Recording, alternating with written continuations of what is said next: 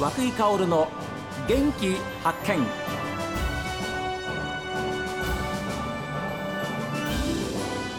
おはようございます。和久井薫です。和久井薫の元気発見。一日の始まりは私が発見した北海道の元気な人と出会っていただきます。今週は視覚障害者ランナーとして北海道マラソンに参加しました。函館視覚障害者福祉協議会理事長。そして北海道視覚障害者福祉連合会会長の島真一郎さんそして増田明美さんにもお話お電話で伺っています。島さんのこのインクルージョンの本質の本の中にも、うん。あの本質は尊厳と尊重と共存と共生であるって言ってますよね。はいはいですごくこれがあの本当に私もその通りだと思っていてまたいろいろ勉強させてくださいね、うん、ありがとう。あのありがとうございます、うん、まさにレガシーだと思いますインクルージョンは、うん、あの東京オリパラのテーマが D&I だったんですけど、ええ、その D&I の愛がインクルージョンの愛なんです、でダイバーシティとインクルージョンで、えー、それがやっぱりあの終わった後そのゴールテープを切った後の今、えー、そこをうまく育てていくっていうことが試されてると思います、我が国はね。でそれがこれからの社会をどうしていくか。でインクルージョンって何だって難しいんですよ理解するのはね。だから簡単にそれぞれで考えて答えは一つでなくていいと思うんですけど、時折時折で、あの今だったらあのインクルージョンはイコール平和ですよ。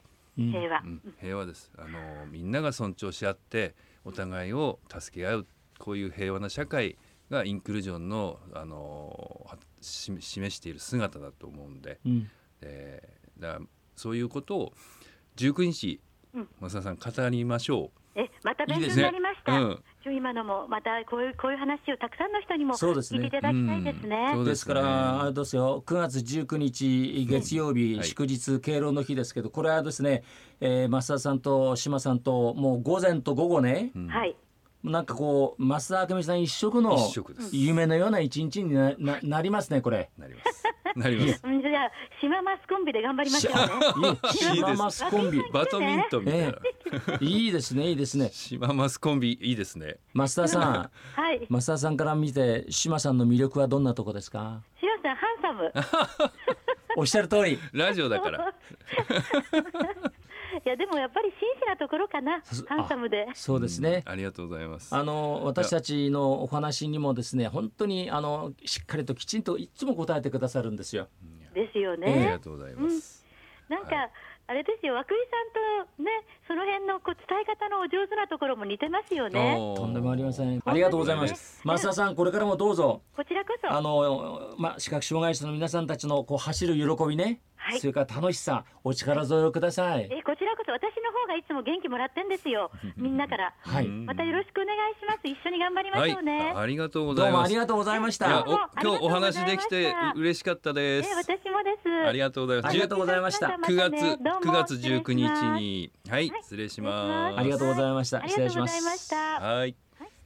えー、増田明美さん相変わらずお元気でいい声ですよいい声ですねいや本当にね優しさがにじみ出る、はい、あのテレビのあのマラソンの解説なんかで、えー、人柄が出ますよね、ま人柄がね本当に優しいんですよ、はい、でねよく取材されてます。知ってます。あのそのランナーのことを、はい、あれだけやっぱり情報ののノートなんか持って歩いて書かれ私と話したり、まあ、それこそ食事してても「すいませんちょっといい今メモしてもいい?」っつってね、ビール飲みながらでもちゃんとメモして、そうそういうね本当にあの努力、はい、たくさん影にはいや本当にあの私もハーフマラソンで、えー、札幌で国際ハーフマラソンあった時なんかにも本当にあの選手共同記者会見なんかでも必ず一人一人、あの選手に質問されてで情報を得て、今おっしゃったようにきちんとメモして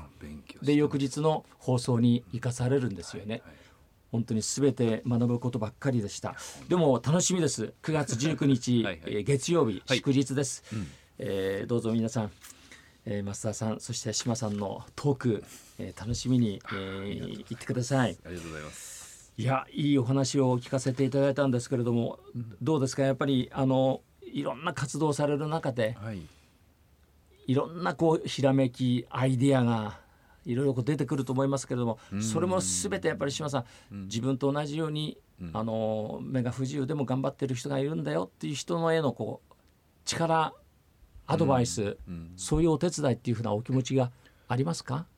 あの一番の第一問ではないですけど、はいええ、うんまあ、結果としてねそうなってくれればいいなっていう気持ちはあります。でそのためだけにやっている私の取り組みだったり人生ではない、まあ、あくまでも自分の存在が何がこの世の中に、うん、あの意義があるかなっていうことは常に考えてますけども、えで、えー、その中で出会った例えば私が走ってる姿を見てくれる人が何かを感じてくれればいいだろうし、はい。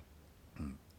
えーまあ、インクルージョンという言葉に触れ合ってこれはに何だろうって疑問にちょっと立ち止まってもらう、ええ、それだけでも私が存在している意義はそこにあるのかなと思うし。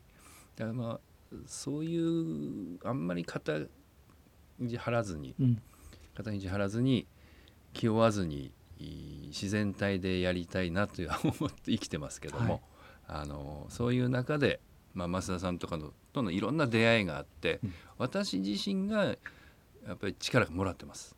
うん、いろんな人との出会い場所との出会い、はい、あの自称自物との出会いの中で私自身が育てられているしまだまだ多分あの私も50過ぎましたけど成長期にあんのかな 成長できるのかなっていうそういうあのワクワクした気持ちはありますけど。ええ。うん、ですからあの島さんも実際にご自分でも走ってらっしゃる、うんうん、その一方でいろんなその視覚障害者の皆さんたちのための活動もされていらっしゃる、うん、えー、そういう中でやっぱり今日があるんだと思うんですね。ですから島さんが走ってる姿にどれだけあの同じような境遇の人たちが元気をもらってるかっていうことが、これ大きな支えだと思いますよ。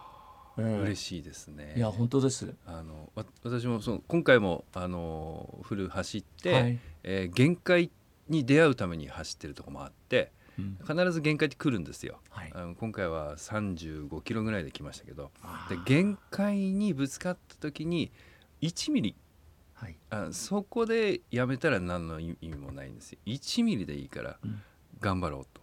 その1ミリ頑張ったことによって自分のその大きさみたいなあの、はい、器みたいなものが少し広がると思うんですよね。うん、そういうその1ミリ限界とか無理だって思うところで踏みとどまる瞬間をやっぱり人間って、えー、見た時に、はい、なんか感じるものがあると思った。うん。